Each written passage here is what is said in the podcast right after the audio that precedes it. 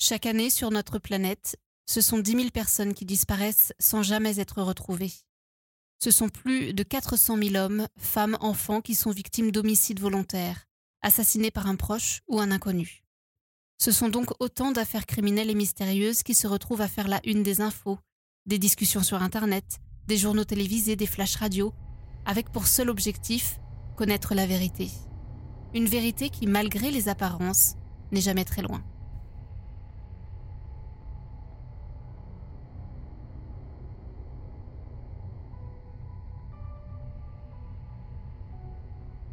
Le 11 septembre 2001, alors que le monde entier a les yeux rivés sur les images des tours du World Trade Center frappées par deux avions, Ron Lieberman, un jeune médecin d'une trentaine d'années, est inquiet. Il est inquiet parce que son épouse, Snea Anne-Philippe, elle aussi médecin, ne donne plus aucune nouvelle depuis la veille, depuis le 10 septembre. Ce jour-là, elle ne travaillait pas, elle était en congé. Ron ne sait pas vers qui se tourner, parce que vous le comprenez, cette disparition passe totalement inaperçue face au drame que le pays est en train de vivre. La seule chose dont nous sommes certains, c'est que Snea est allée faire du shopping le 10 septembre. Elle a été enregistrée par une caméra de vidéosurveillance d'un grand magasin près de leur appartement. Appartement qui se situe d'ailleurs à 200 mètres des tours du World Trade Center. Ce qui pousse Ron Lieberman ainsi que la famille de Snea a pensé que la jeune femme a péri lors des attaques, sans doute en essayant de venir en aide à des blessés. Une hypothèse, vous allez le voir, que l'enquête a du mal à confirmer. Et si, finalement, la jeune médecin avait planifié sa disparition Et si elle avait été enlevée, ou pire, assassinée Et si la vie de Snea Anne-Philippe n'était pas si rangée que ça? Toutes ces questions, vous allez le découvrir, alimentent encore aujourd'hui cette mystérieuse disparition. Snea Anne Philippe est née en Inde le 7 octobre 1969. Elle arrive aux États-Unis assez rapidement puisque ses parents s'installent dans le nord de l'État de New York, précisément dans un petit hameau du comté de Dutchess. Côté études, Snea se tourne vers la médecine et obtient son diplôme à l'université Johns Hopkins, avant donc de démarrer sa carrière en médecine à la faculté de Chicago, c'est en 1995. C'est là-bas qu'elle va faire la rencontre d'un jeune homme qui s'appelle Ron Lieberman, qui est aussi étudiant en médecine, mais qui a un an de moins qu'elle. Et tous les deux, eh bien, commencent à se fréquenter. En plus d'avoir la médecine en commun, ils partagent les mêmes passions. La musique, par exemple, lui était musicien, il jouait de la guitare, et la peinture. Ils sont tellement amoureux tous les deux que Snea va prendre une décision. Elle va décider euh, de s'arrêter, d'arrêter euh, pendant une année ses études, de partir voyager à travers l'Italie pour en fait pouvoir obtenir le diplôme en même temps que Ron. Et c'est ce qu'il va se passer. Ils obtiennent tous les deux leur diplôme en 1999 et se voient proposer un stage chacun qui les emmène à New York, ville où ils emménagent. Ron fait son stage au centre médical Jacobi, dans le Bronx, tandis que Snea, elle, effectue son stage au centre médical Cabrini, qui est euh, plus près euh, de leur petit appartement situé à Manhattan. Le couple se marie un an plus tard, en 2000, et déménage dans un appartement un petit peu plus grand situé à Battery Park City, qui offre une vue sur les tours du World Trade Center. Tout va bien dans la vie du couple, en plus ils ne sont pas tout seuls puisque les parents de Snea habitent à moins d'une heure de leur appartement et le frère de Snea, lui, vit à quelques rues de là. C'est donc le 10 septembre 2001, à New York, que Snea est physiquement vue pour la toute dernière fois. Ce jour-là, Ron quitte l'appartement du couple aux alentours de 11h, à 11h15 précisément.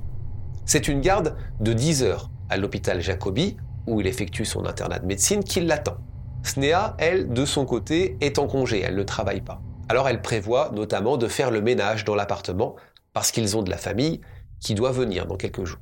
Ce qu'on sait sur ce matin-là, et c'est quelque chose qu'on développera un petit peu plus tard, c'est que justement, plus tôt dans la matinée ce 10 septembre, Snea était convoqué au tribunal de New York pour répondre d'une accusation de fausse déclaration. En fait, quelques mois plus tôt, euh, Snea avait porté plainte pour agression sexuelle, une plainte qui euh, s'est en fait retournée contre elle. Mais on en discutera tout à l'heure. La journée du 10 septembre se passe bien, et Ron revient donc à l'appartement du couple aux alentours de 23 heures. Mais quand il rentre, Snea n'est pas là. Il ne s'inquiète pas plus que ça, il se dit que sa femme a dû probablement sortir chez son frère qui, je le rappelle, habite à quelques rues de là, ou bien avec des amis. Ça, lui arrive. Ce qui l'embête par contre, c'est que d'habitude elle l'appelle ou elle le prévient. Mais étant donné que Snea n'a pas de téléphone portable, et ça c'est une précision importante, il se dit qu'elle l'a peut-être oublié ou qu'elle n'a peut-être pas pu. Le lendemain, le 11 septembre 2001, Ron se réveille et constate que Snea n'est toujours pas rentrée. Elle n'est pas dans le lit, elle n'est pas dans l'appartement. À ce moment-là, il n'est pas plus inquiet que ça, encore une fois, il est plutôt contrarié. Snea, je le redis, a l'habitude de sortir tard le soir, voire de ne pas rentrer de la nuit, et quand elle ne rentre pas de la nuit, généralement elle, dort chez son frère, c'est ce qu'il se dit. Alors il part au travail. Alors il part au travail. Il a une réunion importante à l'hôpital à 8 heures. Une fois la réunion terminée, il comprend que quelque chose d'anormal est en train de se passer. Tous ses collègues sont rassemblés devant l'écran de télévision de l'hôpital, qui retransmet les images de la tour nord du World Trade Center en feu. Un avion, c'est ce qu'il apprend à ce moment-là, aurait percuté le building à 8h46, avant qu'un deuxième avion ne frappe, vous le savez, l'autre tour en direct, à 9h02. Il n'y a aucun doute à ce moment-là, il s'agit d'un attentat. La ville est plongée dans le chaos. Son premier réflexe, c'est d'appeler le fixe de son appartement pour avoir des nouvelles de Snea. Je rappelle que leur appartement est situé près des tours. Mais ça sonne dans le vide. Elle n'est toujours pas rentrée. Et impossible de savoir où elle se trouve, puisque, je le redis, elle ne possède pas de téléphone portable. Ron ne va pas tout de suite prendre la direction de son appartement il est médecin, il y a des blessés qui commencent à arriver, il sait que ça va être chargé, il reste donc pour faire son travail. Il va quitter l'hôpital via une ambulance seulement à 15 heures, mais n'arrive dans la rue de son appartement qu'à 21 heures. Avec euh, la pagaille qui règne dans la ville, euh, c'était prévisible. Sa rue est bloquée, la rue de son appartement est bloquée. Ce n'est que grâce à sa blouse blanche de médecin qu'on le laisse passer et qu'il peut donc rejoindre son appartement. Le problème, c'est que en arrivant euh, devant la porte de son immeuble, eh bien cette porte est bloquée, l'électricité a été coupée, c'est donc impossible pour lui de rentrer. Ron va donc retrouver un ami qui habite un peu plus loin et va passer la nuit chez lui sur son canapé. Le lendemain, le 12 septembre, il peut enfin rentrer dans son appartement. Il ouvre la porte les deux chats du couple sont là, ils vont bien. Mais il y a beaucoup de poussière dans l'appartement. Il y a beaucoup de poussière parce qu'en fait une fenêtre de l'appart avait été laissée ouverte et les tours ne se situant euh, pas très très loin, la poussière est rentrée. Aucune trace de Snea. Il n'y a que son permis de conduire, ses lunettes, son passeport et sa carte de crédit personnelle. Elle a sans doute avec elle, on en reparlera dans un instant, la carte de crédit du couple. Et c'est quasiment tout. La première chose que vont faire Ron, les parents de Snea, et John, le frère de Snea, c'est de coller des affiches un peu partout dans la ville avec euh, le visage de, de, mais comme le font beaucoup de familles de disparus à ce moment-là. Parce que je vous rappelle qu'on est dans un, dans, un, chaos total, il y a des centaines de, personnes qui ont disparu dans les décombres, beaucoup de familles qui, qui recherchent un proche, c'est extrêmement compliqué. C'est d'autant plus compliqué pour la police que, selon les dires de Ron, je vous le rappelle, Snea a disparu non pas depuis le 11 septembre, mais depuis la veille, depuis le 10 septembre. Ce qui ne ferait pas d'elle une victime de, cet attentat, de ce qui vient de se passer. Mais la famille est, certaine que, que Snea est morte dans, l'attentat. Pour tout le monde à ce moment-là, parce que c'est quand même l'événement majeur, Snea est une victime, peut-être collatérale, de l'attentat. La police le, pense aussi. Surtout que une révélation est, est faite par John, le frère de Snea, en direct à la télévision. Voici ce qu'il explique aux journalistes. Il dit aux journalistes, bah, j'ai parlé à, ma sœur peu après les impacts, voici ce qu'elle m'a dit, elle m'a dit, je ne peux pas partir, des gens sont blessés, je dois aider ces personnes. Donc si Snea a appelé John juste après l'impact, c'est que donc Snea se trouvait dans la zone de l'attentat. Et que donc, elle a péri peut-être après que la tour, euh, les tours se soient euh, écroulées. Mais les jours, les semaines, les mois passent et aucun corps correspondant à celui de Snea ou aux descriptions qui avaient été faites n'a été retrouvé. Malgré ça, malgré l'absence de, preuves, deux ans plus tard, en 2003, Snea Anne Philippe est officiellement considérée comme une victime des attentats. L'enquête s'appuyant notamment sur le témoignage de son frère John, qui, je vous le rappelle, a raconté à la télévision l'avoir eu au téléphone juste après l'impact. Le problème, c'est que tout ça était faux. John va avouer, quelques années plus tard, qu'il a menti sur cet appel. Il a menti dans l'unique but qu'on prenne en fait en considération la disparition de sa sœur, que les autorités comprennent qu'elle est morte dans l'attentat parce que c'est ce que pense toute la famille. Lui ne voit pas autre chose. Et donc, si ce témoignage est faux, rien ne prouve que Snea était dans la zone ce jour-là. Rien ne prouve que c'est l'attentat qui l'a fait disparaître. Peut-être est-ce une disparition volontaire Peut-être un meurtre, on ne sait pas, un enlèvement. Toutes les hypothèses, vous le voyez, à partir de là sont possibles. Et donc, pour comprendre ce qui a bien pu se passer, il faut revenir sur la journée du 10 septembre, en détail. On sait donc sur cette journée du 10 septembre que Ron a quitté l'appartement du couple à 11h15. De son côté, Snea, c'est ce qu'on apprend, a eu une conversation téléphonique d'environ deux heures avec sa mère entre 14h et 16h. Conversation au cours de laquelle, écoutez bien, elle a mentionné à sa mère qu'elle prévoyait ce jour-là de visiter le restaurant Windows on the World, qui est situé au sommet de la tour nord, voisine du World Trade Center. Restaurant où un ami devait se marier quelques mois plus tard.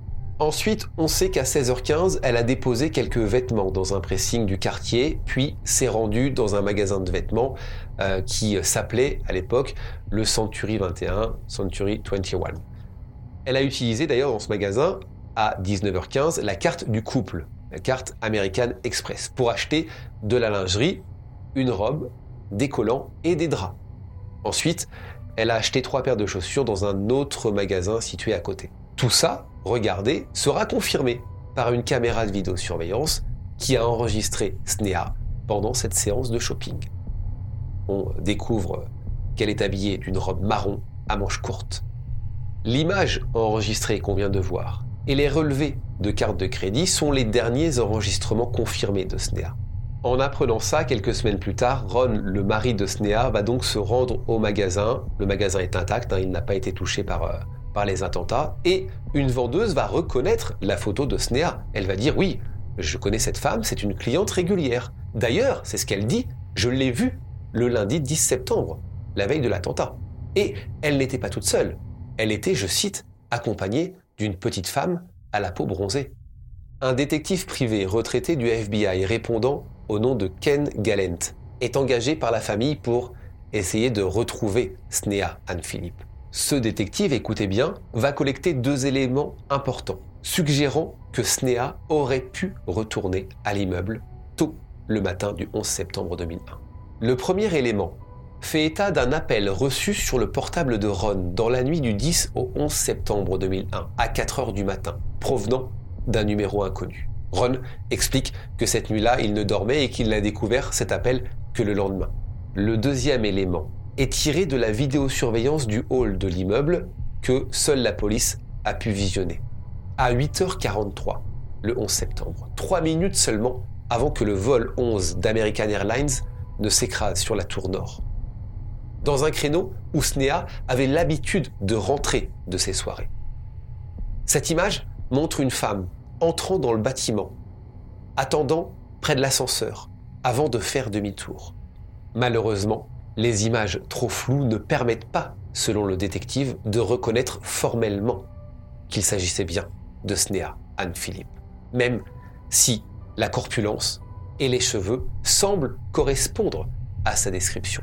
Ron Lieberman, le mari de Snea, a eu accès à ces images. Il n'a pas pu identifier avec certitude euh, cette femme qu'on voit sur les images comme étant sa femme, mais un enquêteur de la police de New York assure que c'était elle. Ken Gallant, le détective privé, a également fouillé l'ordinateur portable personnel de Snea pour essayer de trouver des indices sur une possible fuite volontaire.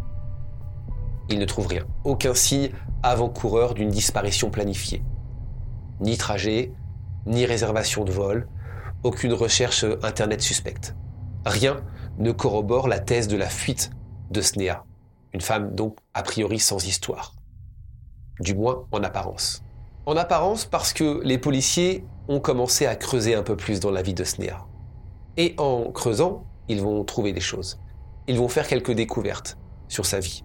Des choses qui n'avaient pas forcément été dévoilées. Il apparaît par exemple que quelques mois avant sa disparition, le centre médical Cabrini, l'hôpital où elle faisait euh, son stage, l'a licenciée. L'a licenciée en invoquant des retards répétés et des problèmes, écoutez bien, liés à l'alcool. On apprend également que peu de temps après avoir été informée de cette décision, peu de temps après avoir été euh, licenciée, elle s'est rendue dans un bar avec d'autres employés de l'hôpital Cabrini. Et cette soirée ne s'est pas bien passée. Cette soirée l'a amenée à passer la nuit en prison. En fait, durant cette soirée, elle est allée voir la police et elle s'est plainte qu'un collègue stagiaire de l'hôpital l'avait touchée et que ce n'était pas la première fois qu'il l'avait également fait lorsqu'elle était en stage à l'hôpital. Le procureur qui a enquêté sur euh, cette affaire a rapidement abandonné l'accusation d'abus sexuel et a plutôt accusé Snea de fausses déclarations d'incident au troisième degré, un délit en vertu de la loi de New York. Il a donc proposé d'abandonner les poursuites si elle revenait sur sa plainte initiale. Mais Snea a refusé et a donc été détenu toute la nuit attendant sa libération. C'est pour cette raison, vous le comprenez, qu'elle a dû se rendre au tribunal tôt le matin du 10 septembre 2020. On apprend également qu'après son licenciement de l'hôpital Cabrini, Snea a commencé à passer des soirées dans des bars gays de la ville de New York. Certains connus pour une clientèle assez rude. Selon la police, Snea partait parfois avec des femmes rencontrées dans ces bars.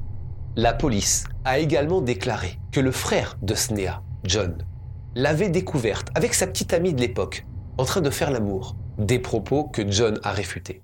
Après son licenciement donc de l'hôpital, Snea va obtenir un autre internat en médecine interne au Centre médical Saint-Vincent à Staten Island. Mais là aussi, elle va rencontrer des problèmes quasi similaires. Elle va être suspendue pour avoir manqué un rendez-vous avec un conseiller en toxicomanie. Plus troublant encore, un rapport de police datant du 10 septembre 2001 indique que Snea et Ron se seraient violemment disputés au palais de justice à propos justement de ces problèmes et de ses sorties nocturnes. Ce qui euh, se serait terminé, selon la police, par un départ de Ron, laissant donc euh, Snea toute seule, lui allant se préparer pour le travail. Ron, John le frère et les parents de Snea contestent une grande partie des preuves apportées par la police de New York. Par exemple, ils affirment que Snea a effectivement été renvoyée de Cabrini, mais non pas à cause de ses problèmes d'alcool, mais parce que tout simplement, elle avait été une lanceuse d'alerte en se plaignant euh, de certains préjugés raciaux et sexuels qui euh, avaient lieu à l'hôpital. Et quant à sa fréquentation des bars là aussi il y a une explication selon la famille, c'était simplement parce qu'elle ne voulait pas revivre la même situation qu'elle avait connue avec son collègue à l'hôpital, son collègue qui, euh, qui l'a touché, qui l'a harcelé. Et c'est ce que dit la famille, Snea n'a jamais eu de relations sexuelles avec les femmes avec lesquelles elle rentrait des bars. En fait, quand elle rentrait avec ces femmes, elle se contentait, euh, c'est ce que dit Ron, soit d'écouter de la musique, soit de dormir, ou simplement de peindre. Et quand on évoque la consommation d'alcool de Snea, c'était une phase temporaire selon la famille, destinée à, la soulager de la dépression dont elle souffrait, notamment après avoir été renvoyée euh, de l'hôpital. Ça a été brutal pour elle. Et Ron explique que de toute façon, ce serait euh, revenu euh, à la normale quelques semaines plus tard, une fois que, que Snea aurait retrouvé un autre hôpital. D'après le rapport d'enquête de la police de New York, il est impossible de dire si la jeune femme se trouvait bien près du World Trade Center lorsque l'attaque terroriste s'est produite. Seulement, le rapport n'explique en rien la disparition. De même que ce fameux trou dans son emploi du temps, entre l'achat de vêtements qu'elle fait à Century 21 le 10 septembre à 19h15 et les attentats du lendemain à 8h46. Où était-elle? Pendant cette nuit-là. Qu'est-ce qu'elle a fait? Autre élément sans réponse, si c'était bien elle qui a été filmée dans l'immeuble trois minutes avant l'attaque, pourquoi a-t-elle fait demi-tour? Qui était aussi la femme qui l'accompagnait, vue et uniquement vue par la vendeuse puisqu'on ne la voit pas sur l'image de vidéosurveillance? Après la conclusion donc de l'enquête de la police de New York, Ron Lieberman, le mari de Snea, a déposé une requête auprès du tribunal de substitution du comté de New York, qui gère donc les questions d'homologation pour que sa femme soit déclarée victime des attentats du 11 septembre. La loi de l'État de New York exige des preuves claires et convaincantes de l'exposition possible d'une victime à tout péril mortel pour qu'il y ait présomption de décès et disposition légale ultérieure. En gros, euh, il faut qu'il y ait des preuves, euh, ne serait-ce qu'une preuve, pour euh, bah, dire que Snea est vraiment décédé, qu'une personne est vraiment décédée. Sans preuve, on ne peut absolument rien dire. Et le fait que Snea puisse être considérée comme une victime de l'attentat est aussi important dans la mesure où il y a un fonds un fonds monétaire, il y a eu de l'argent qui a été donné aux familles, aux familles des victimes de l'attentat. Donc si Snea est considérée comme victime de l'attentat, la famille touchera aussi quelque chose. Et donc dans cette situation, on n'a aucune preuve. On n'a que des suppositions. La famille de Snea suppose que de par la profession de Snea, eh bien, elle s'est euh, précipitée tout simplement d'elle-même vers euh, le World Trade Center pour aider euh, les victimes, pour offrir son aide. La mère de Snea a aussi témoigné de la conversation qu'elle a eue avec sa fille ce 10 septembre, conversation dans laquelle elle aurait déclaré qu'elle allait donc visiter ce fameux restaurant situé en haut de la tour. En 2004, donc, à la suite de ce rapport de police, Snea Anne Philippe est rayée de la liste des victimes des attentats.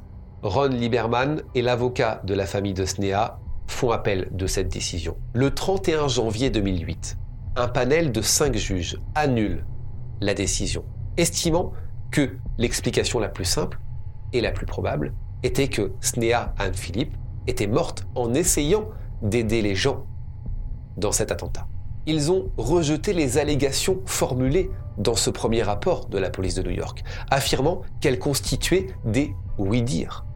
Les juges sont d'accord avec Ron Lieberman, avec le détective privé, sur le fait que si elle était morte d'une autre manière, des preuves auraient été découvertes depuis le temps. Comme on ne sait pas où la défunte a passé la nuit du 10 septembre, il faut donc spéculer. Voici ce qu'a déclaré Bernard Malone, l'un des juges, comme on ne sait pas où la défunte a passé la nuit du 10 septembre, il faut donc spéculer.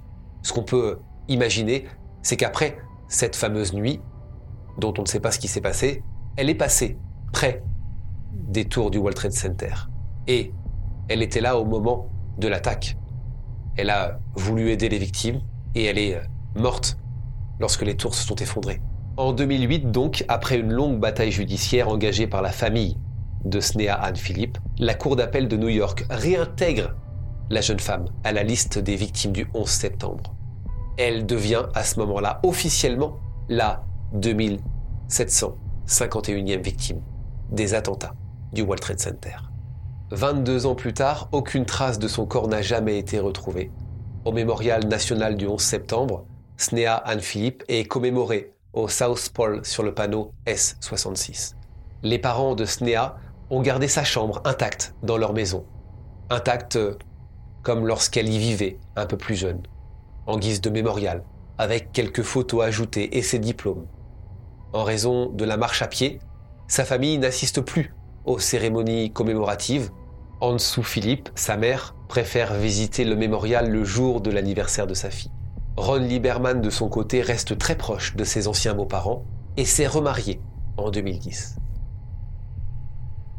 Depuis le temps, deux fonds commémoratifs ont été créés au nom de SNEA et une association de, médecins a également créé un fonds en son nom.